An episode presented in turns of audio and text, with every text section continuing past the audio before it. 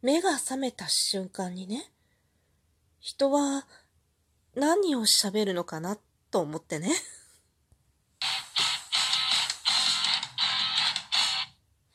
今日もなるようになるさ。こんにちは。アラフォー母ちゃんこと冬木玲です。この番組は私冬木玲が日々思うこと、本の朗読や感想など気ままに配信している雑多な番組です。というわけでね、気ままに配信してます。声が出ない。やっぱりさ、いや実はね、267回目のおそらく配信になると思うんだよね、この回がね。1年に1回ぐらいは、ちょっと違うスタイルをやってみてもいいかなと思って 実は今、目が覚めた瞬間に配信をしてみようと、目が覚めた瞬間に思ったんだよね。で、とりあえず配信ボタンを押してみました。というわけで、真っ暗な部屋の中で、ラジオトークの黄色い収録画面が高々と光っております。全然布団に寝転がったまんま、人は何を喋るんだろう。なんでそう思ったのかわかんない。なんか多分夢見てたのかもしんないんだけど、で、これほんと声が出ないね。声を出す姿勢っていうのが、やっぱりあるんだと思うのね。で、その声の出し方とか、喋り方とかね、そういうのを明確に習ったわけじゃないのよ。ただ、やっぱさ、座ると声が出るんだよね。あと、寝起き起きた時は、一番最初におはようっていう時の声って、なんかこんな感じでしょ？なんとなく、こう、かすれたような、まあ、長いこと喋ってなかったんです、私みたいなね。で、こう、なんとか体の奥からヒューッと押し出したような声が出るじゃない。で、それが寝転がってるとずっとそういう感じなのよ。で、これ起き上がると多分違うんだと思うの。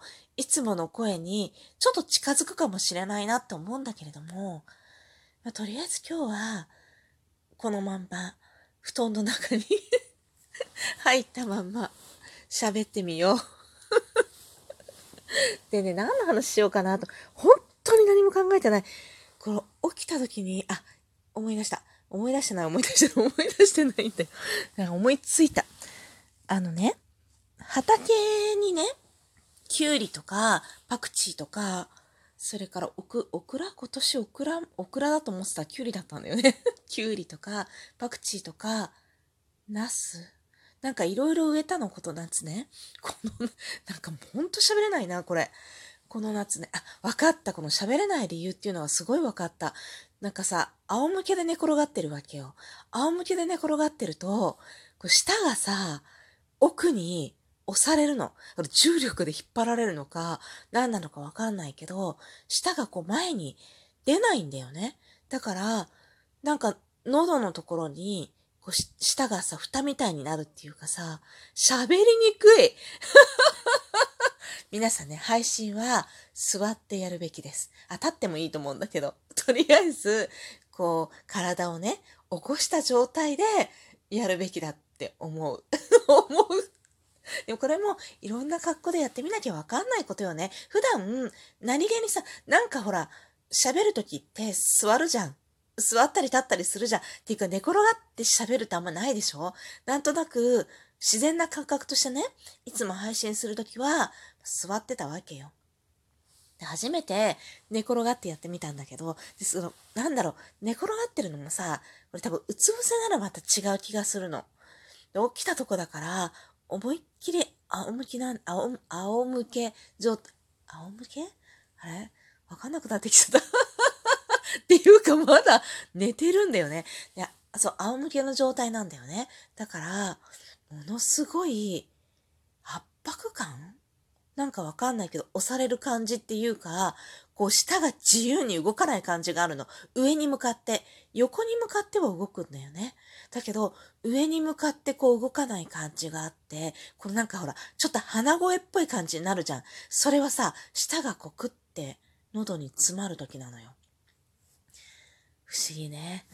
やっぱり、人の体ってこう、起き上がって動作を行うようにできてるんだと思う。でね、そうさ、畑の話をしようと思うんだけど、畑にまあいろんなものを植えてたんだけどさ、もう寒くなってきたじゃん。急にさ、まあ今日とか、昨日、おとといはなんかちょっと暑いんだけどさ、その前、急に気温が下がったでしょ？あ、もうめっちゃ秋だな、みたいな肌寒さを感じるくらい、ちょっと上着がいるよね、夜とかはね、っていうような感じの寒さがやってきたと思うのね。多分それで、一気に畑の作物がね、やられたわけよ。で、うち子供たちが夏に食べたスイカの種を植え出したのね。だから、なんだろうね。スイカを食べたのは、8月の、一旦こう肌寒さがあった後よね。後なのよ。ちょっと、8月の中頃って確か寒かったような気がすんの。で、後半になって、ちょっと暖かさが、暑さが戻ってきた。その時にスイカを食べたんだけど、その種をね、長男が植えたのよ。ボコボコボコボコと。で、紙コップにさ、土を入れて、植えて、そしたらさ、こう、生えてきたんだよね。まあ、スイカの苗ですね。で、これをみんなで畑に移して、植えてたんだけど、順調に育ってたのね。あ、いい感じとか思って、なんか結構育つもんなんだなと思ってて、まあまだまだね、スイカがなるにはね、まだまだ先の話だから、なんとなくね、冷静に考えたらね、あ、きっと寒くなってスイカが実がなることはないだろうなって思ってたんだけど、でもなんか、こうみんなで結構楽しみにね、育ててたわけよ。で、長女なんかはさ、今まであんまり水やってくれなかったけど、結構学校行く朝ね、必ず水をあげてから行ってたりとかして、なんかさ、こう、愛しいじゃん。手をかけたものってね。で、だけどさ、この寒さで、枯れてしまったんだよね。ちょっとほら、寒かったでしょ？やっぱスイカって夏の食べ物だから、寒さには弱いんだなと思って、多分ね、水も普通にあげてて、で、地植えしてるから、ま、水あげすぎとかはないと思うの。1日1回くらいしかあげてなかった。で、まあ、畑が乾いたら、2回目をあげるっていうかね、夕方にもあげるっていう風にしてたけれども、多分びちょびちょってことなかったから、あげすぎではないと思うんだよ、間違いなくね。まあ、考えられる要因としては、寒かった。それだと思うの。で、も、キュウリの方は、なんかなんとか持ちこたえてて、小さいキュウリがさ、花がいっぱい咲いてね、あれから。で、小さいキュウリがポコポコなってるんだよね。あれが大きくなるかどうかはわからないんだけれども、大きくなってくれるといいね。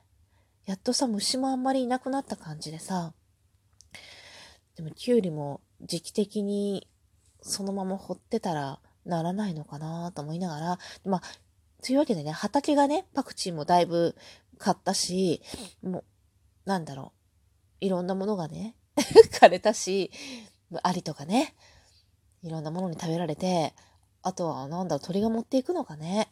なんか結局、トウモロコシも、なったけど、収穫する前に全部食べられてしまった みたいな感じで、全然今年はあんまり収穫がなかったんだよね。だから、なんかこう、秋植えのものをね、植えてみようかなと思って、で、いろいろ探してたら、なんか、ニンニク？なんでこう、ちょっと変わったものを植えたくなるんだよね。パクチーとか、ニンニク。ニンニクはね、なんで植えようか。パクチーも同じ理由だったと思うんだけど、パクチーの、パクチーがブワーってさ、もう生い茂ってる状態の中に、全然気づかれてなかったキュウリのね、芽が出てたわけよ。で、パクチーに埋もれてたキュウリは、すごい立派になったわけよ。でも、そのパクチーをこう、もうね、花が咲いてきたから全部バーっと取って、キュウリを支柱でね、こうちゃんと立ててあげた瞬間に、どんどん枯れていくというね。で、小さいキュウリが出たら、もうそのちっちゃい状態で、多分、鳥虫？わかんないんだけれども、あ、小さいのができてるなと思ったら、もう次の日ないんだよね。だからそういう感じで結構なくなっちゃって育たないのよね。だからパクチーって結構えげつない匂いするじゃん。だから多分虫もあんまり寄りつかないんだと思うの。で、そのパクチーに埋もれてたから、キュウリも多分守られてたんだよねって思って、で、次なる、こう、なんだろう、虫除け作物はって言うとやっぱりニンニクかなって思う。ニンニクって9月とか10月とかに植えるんだって。で、5月とか6月に収穫収穫するらしいんだけれども、冬の間、地植えだとほとんど水はいらないってなってて、調べたところね。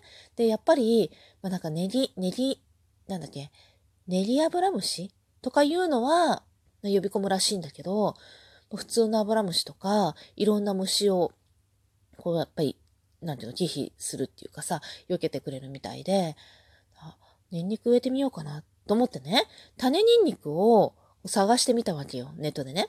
そしたらさ、めちゃめちゃ高いのね。種ニンニク500、違う違う500グラムじゃないや。なんか、1個か2個、2個とか、あの、ニンニクの1つのね、塊を。それで5000何ぼとかさ。え？とか思って、でもさ、よく考えてみるとさ、ニンニク、新ニンニクをね、買った時に、冷蔵庫の 奥底で忘れてることがたまにあるわけ。で、そのニンニクが、芽が出てるわけよ。ニンニクほっとくとさ、芽出るじゃん。だからさ、別に種ニンニクじゃなくていいんじゃないのと思って、バラニンニクとか買っても芽が出てるから、ちょっとあの、新ニンニクのバラニンニクを、なんか 500g ね、1500円ぐらいで売ってたの。それを購入してみて、今ちょっと畑をね、ちょっと土をちょっと入れ替え、入れ替えるっていうか、まあ、なんだろう、整えて、うん。バラニンニクを買って それを植えてみようかな。発芽率はもしかしたら下がるのかもしれないけど、生育がね、どうなんだろうね。やっぱ種ニンニクってすごい大事に、めっちゃこうよく育てられてるじゃない？その違いはあるかなと思うんだけれども、良さげな感じの個体をね、植えてみようかなと思ってます。まあ、ちょっと涼しくなって、雨がね、止んだ隙を狙ってやってみたいと思います。では、またね。